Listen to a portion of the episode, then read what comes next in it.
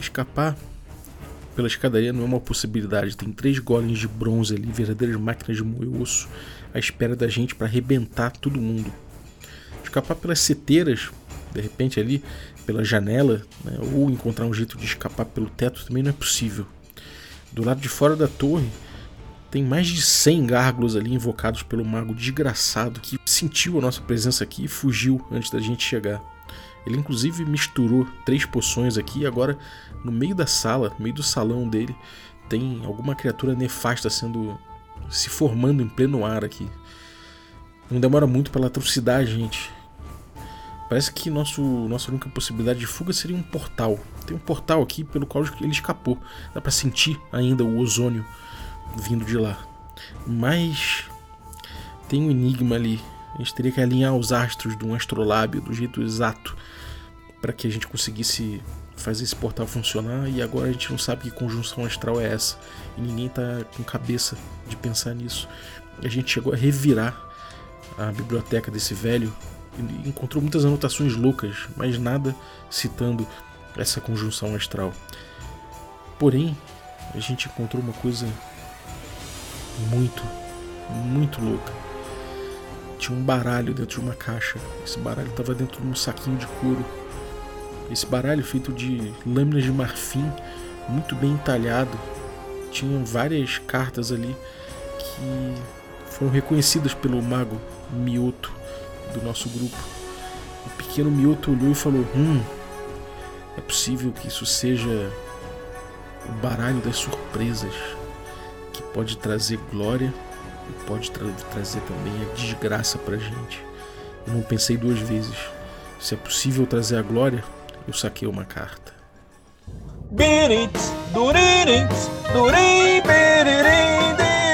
Oi, quer café? Café com quê? Café com dungeon.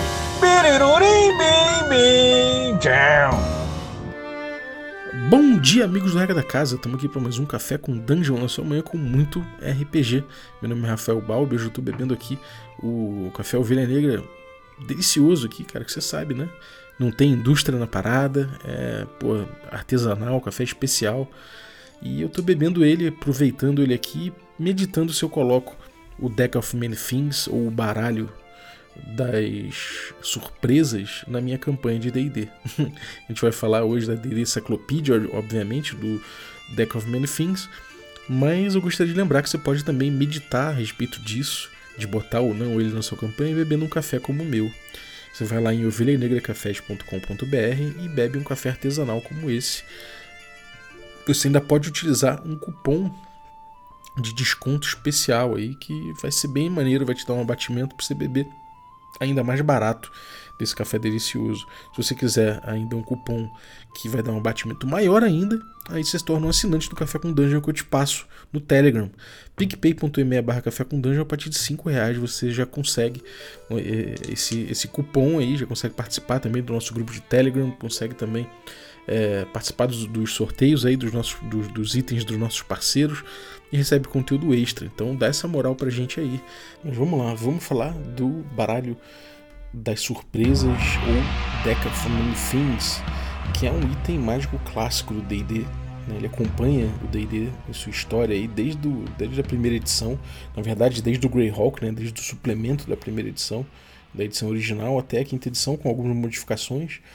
Mas, cara, é um item muito louco e é um item que ele coloca um, uma possibilidade de caos muito grande para qualquer campanha. Então muita gente diz que é o, esse item é o destruidor de campanhas.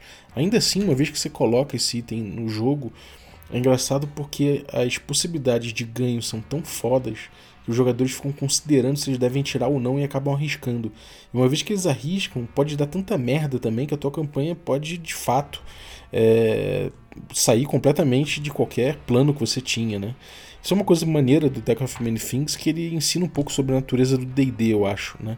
Que é essa coisa do de que o D&D cresce quando você tem é, quando você tem uma estrutura aberta de campanha, né? Quando você está jogando uma, é, uma, série de aventuras, você está jogando uma aventura, quando a estrutura é aberta, quando é sandbox, né? Nesse tipo de coisa, eu acho que o D&D tende a crescer.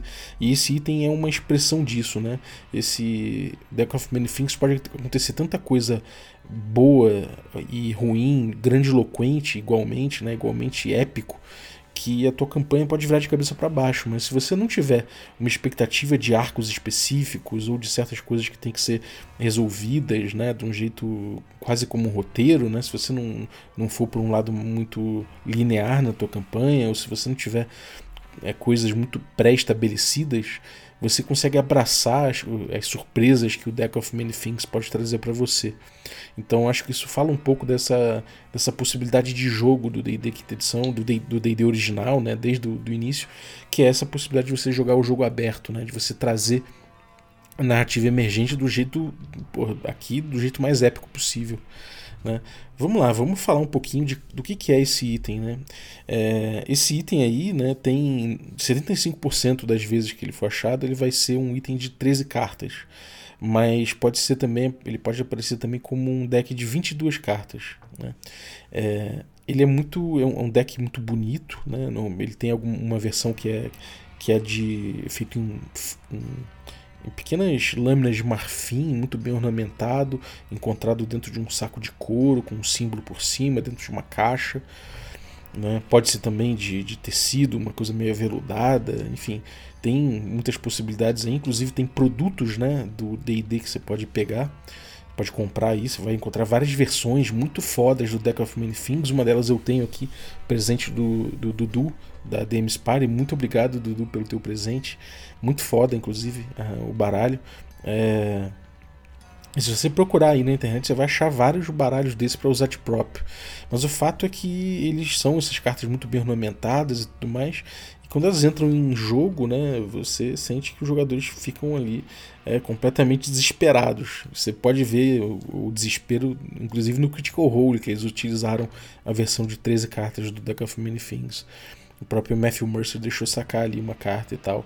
Eu não sei o quanto aquilo foi rigado, né? O quanto que foi, o quanto que rolou ali um, um Deus Ex Machina para a carta sair certa. Mas de certa forma eu respeito toda a ousadia de botar esse, essa, esse deck em jogo se for, de, se for feito de forma honesta, né? O próprio o outro Matt, o outro Matt, né, o, o Matt Colville, ele fala do Deck of Many Things num vídeo e ele sugere uma coisa que eu achei terrível, que eu não gostei nem um pouco, mas que muita gente aí provavelmente vai querer usar, que é você enganar os jogadores, né? Você coloca você dá, uma, dá um truque ali, coloca uma carta que você quer que saia virada dentro da caixa, e aí os jogadores embaralham o negócio, botam dentro da caixa, quando você fecha a caixa, a carta cai por cima, a carta que você quer. Então, quando você for sacar, você vai sacar a carta que você quer. Eu acho isso fraquíssimo, acho isso fraquíssimo, um recurso fraquíssimo. E era melhor você, você, você nem criar essa ilusão, né? nem criar na, na, na, cabeça dos jogadores a possibilidade de que fosse que eles pudessem se dar bem ali ou se dar mal ali diferente do que você pensou, né? É, enfim, é brincar em cima de uma coisa assim, de uma forma meio covarde, eu acho. Tipo, pô, cara, você vai botar esse Deck of Many Things na mesa e significa justamente esse caos do jogo, né? Você tá abrindo mão, mão do caos por uma coisa muito careta, que é falar, não, vai acontecer tal coisa e vai sair tal carta. Então, pra que botar o Deck of Many Things em primeiro lugar, né? Só pra enganar os jogadores, não acho isso maneiro. Mas enfim, é, acontece que os jogadores ficam apreensivos quando entram em jogo, se eles conhecem, se eles não conhecem, é bom você, de certa forma, mostrar essas possibilidades de ruína e de tragédia e ao mesmo tempo as possibilidades de ganho quase infinito que eles trazem, né, que essas cartas podem trazer. O fato é que quando você pega essa carta, você tem que anunciar quantas cartas você vai tirar com o teu jogador e aí você, com o seu personagem, né, e o personagem saca essas cartas. E aí, dependendo do, do símbolo que sair, né, são arquétipos, cada carta é um arquétipo, como se fosse um tarô. E dependendo da carta que sair, você vai sofrer ou se dar bem com determinados efeitos. É... Enfim, é, tem algumas, algumas regras né, que mudam da, da edição original para a quinta edição. Eu vou ler as da quinta edição, se você ficar curioso da, das regras da primeira edição, é, eu posso deixar um link no descritivo do episódio para você acompanhar mais ou menos como é que quais eram as diferenças. Uh, mas enfim, você você tem que declarar quantas cartas você pegar e os, as cartas em excesso que você pegar não vão fazer não vão fazer efeito. É, e, você não pode. Você, você acaba tendo que pegar uma carta com mais ou menos uma hora depois que você tirou a anterior. É... E aí, se você falhar, né, de tirar as cartas que você falhou, os cartas, as cartas vão voar do deck, vão na, por elas mesmas e vão e os efeitos vão acontecer todos juntos. E uma vez que o, a, a, carta é tirada, ela, ela some da existência. A não ser que a carta seja o, o tolo ou o jester, né, que é o, o, o bobo da corte, né? E e aí essa, essa carta, essas cartas reaparecem no deck e enfim, e aí você consegue tirar novamente elas. Isso é uma diferença, né? na, na edição do D&D original você consegue, as cartas voltam para o baralho de, de forma que você consegue tirar outras cartas novamente. Mas vamos lá, vamos ler né, o que são as cartas aqui na quinta edição. Se você tirar o equilíbrio, a sua mente sofre com, com alterações que, enfim, alterações bizarras e acaba que o teu alinhamento muda. E aí você, de lawful, né, de, de ordeiro, você fica caótico, se você é bom, você fica evil, né, você fica mal e vice-versa. É, se você é neutro, não tem efeito. Então, isso é uma das cartas mais leves. Né? Sinceramente, é uma carta muito leve, e, mas que pode ter uns efeitos interessantes no jogo se você utiliza, né, é, no fim das contas, o alinhamento. Você pode tirar a carta Cometa, né? E, e, e isso quer dizer que se você, se, se, o personagem que tirou a carta cometa matar o próximo monstro hostil, né? O grupo de monstros hostil que encontrar, se ele matar sozinho, é, ele ganha o número de pontos de experiência suficiente para ganhar um nível. É, se o cara não conseguir matar as criaturas, ele, ele não ganha esse nível. E o carta não tem efeito. Você pode tirar o Donjon, que é que você desaparece e, e acaba se, se percebendo numa tumba, né? Num, num, num é, numa tumba não, você acaba se percebendo é é? Preso num estado de animação suspensa numa esfera extradimensional. Você está numa, numa tumba extradimensional ali. E tudo que você estava vestindo e carregando fica, fica atrás de você é, no espaço no, no, espaço que você ocupava é, antes quando desapareceu. É, você vai ficar ali preso até você ser encontrado por alguém e ser removido dessa esfera. Você não pode ser localizado por nenhuma magia de divinação, mas uma magia de desejo pode revelar a, a locação dessa sua prisão. E aí você não pode sacar mais cartas. É, se você tirar Euriale, né, que Euriel, Euriel, sei lá como é que fala, é, é, é uma carta tipo uma medusa, né? E amaldiçoa você, que você vai ficar agora com menos dois nos saving throws enquanto você tiver amaldiçoado dessa forma. Somente um deus ou, ou a magia a magia do, dos destinos, né? Da, da, da, carta destino pode acabar com esse com esse com essa maldição sobre você.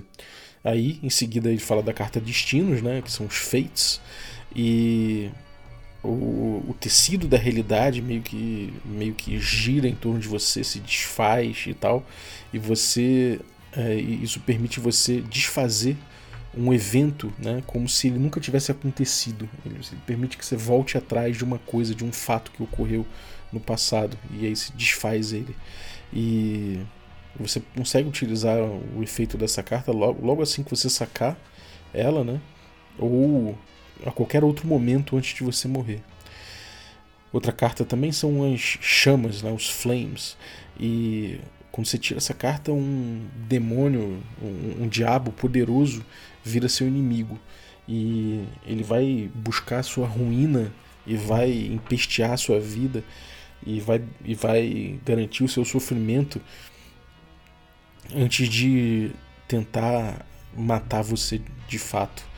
E, e, ele vai ele vai continuar assim até que ou você ou ele morra. Você pode tirar o tolo também, que você perde 10 mil XP e essa carta você descarta. E você ainda tira do baralho de novo. Né? É, e aí você conta, isso só conta como uma tirada. É, se, se isso for causar você de perder um nível, você é, você, você só, só perde o suficiente para ficar no mesmo nível, né? Você não chega a perder um, você só perde o XP todo.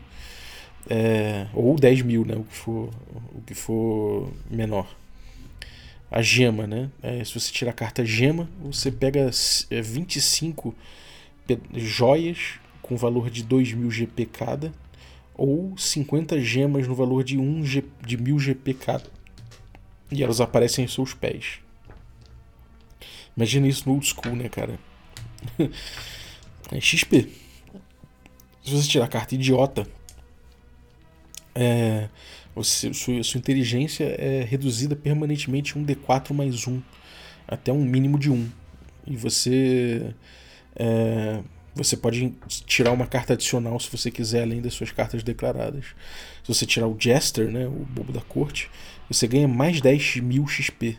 E você ainda pode tirar duas cartas além das que você declarou.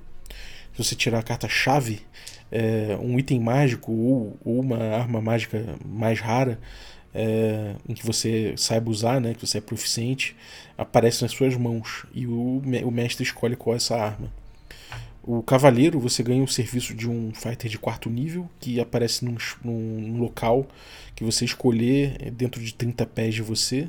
E ele é da sua da mesma raça que você e serve te serve como lealdade até a morte. Acredita, é, ele acredita que o destino, né, que, que mandou ele para te ajudar. E você acaba controlando esse personagem aqui pela regra do jogo. Você tira a carta Lua, você ganha habilidade de, de, de fazer, uma, fazer a magia Spell um de três vezes. E isso é bizarro, né? É forte pra caralho. Você tirar a carta Rogue, né? É, Ladino, um NPC da escolha do GM, né? Do mestre, é, fica hostil perante o personagem que tirou a carta. Então gera uma hostilidade ali. A identidade não é conhecida. É, até que se revele né, pelo, pelo próprio NPC. É, e somente uma magia, tipo um wish ou uma intervenção divina, pode acabar com a sua hostilidade perante, perante você. Mas não é necessariamente a mesma hostilidade do diabo, né? Que só vai terminar quando você morrer ou quando ele morrer. No fundo, aqui não, precisa, não, não necessariamente precisa da morte, mas sim uma hostilidade. É, tem a carta Ruína, que todas as formas de de riqueza que você carrega ou possui, é, além de itens mágicos, é, você perde. É, qualquer propriedade portátil some, é, negócios, construções ou terra que você que você que você tem são perdidas e a realidade é alterada dessa forma. É, qualquer documentação que, que você tenha que prove que você tem direito a alguma coisa, alguma coisa assim, também some junto. Então a realidade é dobrada nesse sentido.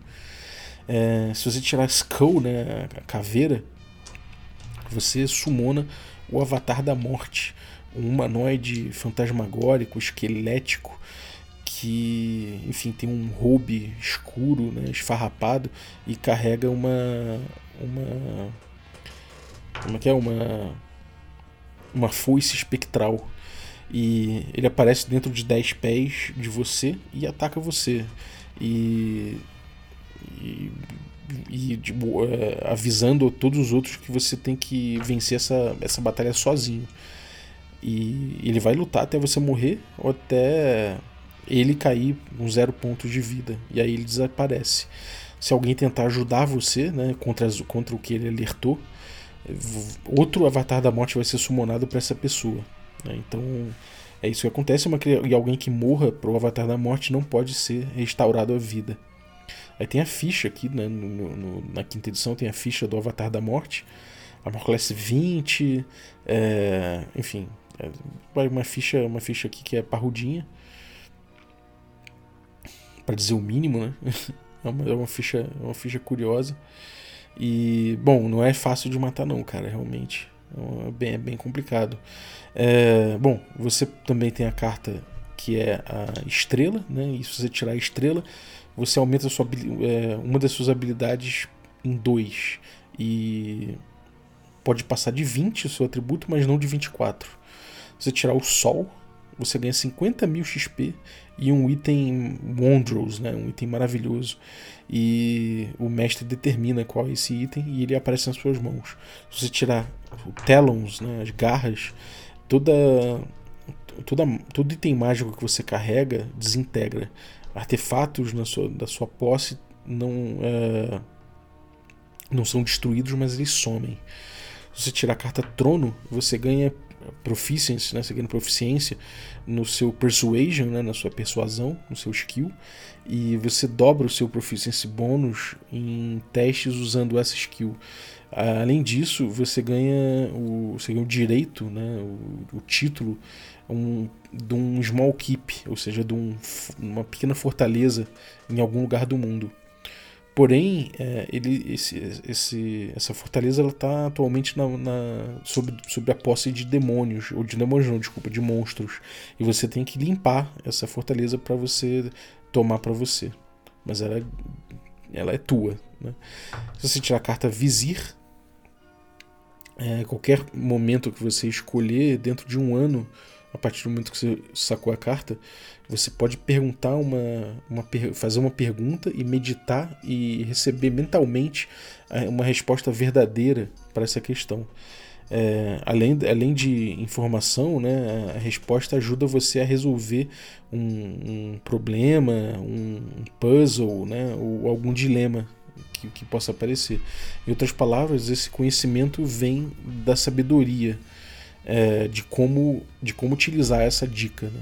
Então aqui não é tipo wish, né? não é tipo desejo que o mestre pode dar uma embaralhada nas tuas palavras. Aqui é para ser o, a, a real, para mandar a real, né? E como utilizar essa dica. E por fim, o void, né? o vazio, que essa carta é, é um desastre. Né? Sua, sua alma é tirada do seu corpo, é drenada do seu corpo e fica contida num objeto, num local, num local que, o, que o mestre escolhe. É, uma ou mais entidades poderosas guardam esse local. Enquanto sua alma estiver aprisionada dessa forma, o seu corpo está incapacitado. Uma magia de desejo, uma wish, né? não pode restaurar sua alma, mas a magia revela a locação do objeto que contém a sua alma, então pode ser usada para localizar. E você não pode mais tirar nenhuma carta.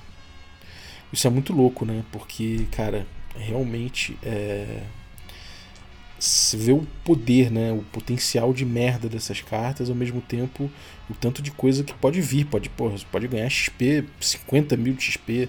Isso no old school, claro que tem algumas diferenças do texto, você pode ver, mas ainda assim, algumas cartas são até menos, são até mais porra louca ainda um pouco do que na quinta edição, que deu uma, uma atenuada em algumas cartas. Então, você vê que todas essas cartas têm potencial realmente de virar o jogo de cabeça para baixo, de virar campanha, de, como dizem destruir campanhas, mas destruir eu acho muito forte. Né? Realmente só vai destruir a sua campanha se você tiver uma campanha que dependa muito de uma estrutura linear ou de alguma estrutura específica que você criou previamente. Se você não tiver, realmente essa, essa, esse deck ele vai sacudir muito o jogo e pode trazer muitos muitos plots interessantes, né? Resgatar a alma de alguém, é, de repente alguém morreu por conta disso, mas de repente você pensa, né? Se você utilizar essa carta, esse deck de um jeito interessante na tua campanha, botar ele em momentos chave, fica muito interessante, como eu fiz na descrição do início do episódio, né, no, na introdução. Numa situação que o grupo se vê encalacrado, né, se vê numa situação muito difícil, né? Ter esse item ali é uma coisa que, que pode dar num. Enfim, pode ser uma tentação muito grande para o cara tirar naquele momento e pode salvar o grupo, mas pode trazer ruína para o grupo também, mas pode, enfim, modificar. Somente o fato de modificar as coisas em certas situações pode ser interessante, né? É, enfim, de forma geral, isso vai trazer mais caos para o jogo de fato podem acontecer uma, umas coisas meio sem pena em cabeça, né? Umas coisas que você fala, caralho, como é que eu vou organizar isso na cena, como é que eu vou organizar isso na campanha, mas ao mesmo tempo isso pode trazer muitas coisas interessantes para o jogo, né? É... Então eu, eu, não abandonaria a possibilidade desse, de usar esse caos. Obviamente que é legal você ter noção de quando você vai botar, de quando que vai entrar em jogo, né? Você normalmente não sorteia ele é, aleatoriamente como tesouro, mas você pode botar ele, você pode localizar ele, você pode inclusive fazer com que a pesquisa a respeito desse item é, possa informar os jogadores dos riscos, né? Que se eles começarem a pesquisar, eles podem entender as chances de se dar mal, o que, que pode dar bom. Eles podem ir atrás do item por conta de, um, de uma coisa específica que eles ouviram falar que uma carta pode fazer, né? Então eles podem resolver tramar alguma coisa, podem resolver, sei lá, tentar tirar algum proveito dela, né? Você pode também pegar essa, esse, esse baralho e deixar ele como um rumor da campanha como um todo, né? E deixar ele com um oráculo, por exemplo. Existe um oráculo que guarda esse esse esse baralho e em algum momento da campanha que o grupo se sentir muito na necessidade, pode ser que, ele, que o grupo resolva ir até lá para tirar uma carta e ver o que acontece, né? E nesse caso, se for uma situação muito extrema, pode ser que a morte de um personagem não seja lá uma, uma penalidade tão grande para uma coisa que pode, pode vir pela frente. Obviamente, eu não consigo, num, num old school, por exemplo, coisa assim, até no DD Quinta eu não, não, não aconselho muito você botar no, nos níveis muito iniciais. Isso aqui. É melhor você botar num tier médio, né? Porque se você botar no início, é, as possibilidades de ganho aqui vão se sobrepor muito fácil à vontade do, dos jogadores é, tirarem as coisas boas e, e, não ligarem muito de perder os personagens que estão ali no, sei lá, primeiro nível, segundo nível. Então talvez chegar nesse oráculo que guarda esse, esse baralho possa ser uma coisa que, sabe, é, não é qualquer um que consegue, né? Tem uns desafios mais poderosos, mais, mais parrudos para chegar lá. É quase como botar na montanha russa ali, aquele você tem que ter essa altura aqui para chegar lá. Claro que não é um imperativo, se o grupo for muito sagaz, pode ser que ele chegue nos primeiros níveis lá em cima e consiga tirar essas cartas. Então, não acho que fechar a possibilidade vai ser uma coisa, uma coisa interessante. Abrir é sempre mais interessante. Mas é bom você botar essas, é, esses outros lados, né? essa, essa dificuldade do lado ali, porque no primeiro nível realmente eu toparia, eu toparia perder meu personagem no primeiro nível pela chance de tirar de repente ali um 50 mil XP, sabe? Uma outra coisa é você tentar dar significado para essas cartas na tua campanha. De repente você associar cada arquétipo desse, né? O vazio, o vizir, o trono, as garras, o sol, se você associar cada uma dessas figuras a alguma coisa que tenha significado no teu jogo, né, você consegue de repente começar a trabalhar isso mais profundamente, né, trabalhar esse item mágico para muito além da zoação, da zoeira que muitas vezes a gente cai quando a gente pega esse item. Então você pode começar a linkar ele com, com entidades, com eventos, com certas coisas e de repente até com, com lore, com alguma coisa que o grupo pode ir pescando, pode ir descobrindo e pode ir entendendo de repente como tirar um pouco de proveito na hora de tirar essas cartas, né? Então acho que isso tudo pode dar muito samba na tua campanha, né? É acho que o, o, de forma geral, né, o Deck of Many Things, ele, ele é uma carta tão legal justamente porque ele faz a gente viajar, né? Porque faz a gente sair muito do nosso, do nosso conforto, né? E eu acho, eu acho isso interessante pro D&D, né? De certa forma, eu gosto de eu gosto quando a campanha, quando, quando a gente não tem controle de campanha, né? Quando, é, quando a campanha, na verdade, ela é, é controlada por todo mundo junto. E o fato de, do grupo escolher, de repente, do grupo buscar esse tipo de coisa, do, de, ou de você implantar ali o grupo é, num momento que, que você acha que vai ser legal para a campanha e tudo mais, e o grupo topar isso, pode dar realmente ali muita, é, muita, muito pano para manga, né? revolucionando a campanha para todo mundo. Por outro lado, sim, é possível que de fato saia uma coisa que seja muito anticlimática, né? É, realmente pesados, efeitos muito pesados. Então isso pode deixar alguns jogadores um pouco chateados. Mas então acho que é importante você justamente dar significado para isso, você não, não, jogar simplesmente ele, ele aparecer do nada, né? É importante que você faça ali um, uma antecipação do que, que ele pode ser, do que são essas cartas, ou pelo menos botar ali, bom, se os jogadores estão vendo que pô, pode sair de repente ali o, o, o vazio, e o vazio é uma entidade bizarra do, do, do, jogo, sabe? Eles podem pensar duas vezes antes de tirar uma carta e, e correr o risco de tirar o, o, vazio, por exemplo. Né? Então, acho, acho um item foda. Você pode inclusive mudar, né? Se você quiser mudar um pouco para normalizar um pouquinho, botar um pouquinho mais, mais de leve os efeitos, você pode, mas eu acho besteira. Eu acho que o, o grande legal dele é justamente o potencial caótico que ele traz e essa lição que eu acho que pode ficar para todo mundo que joga DD, que é você abraçar um pouquinho o caos e a narrativa emergente, venha ela de onde vier.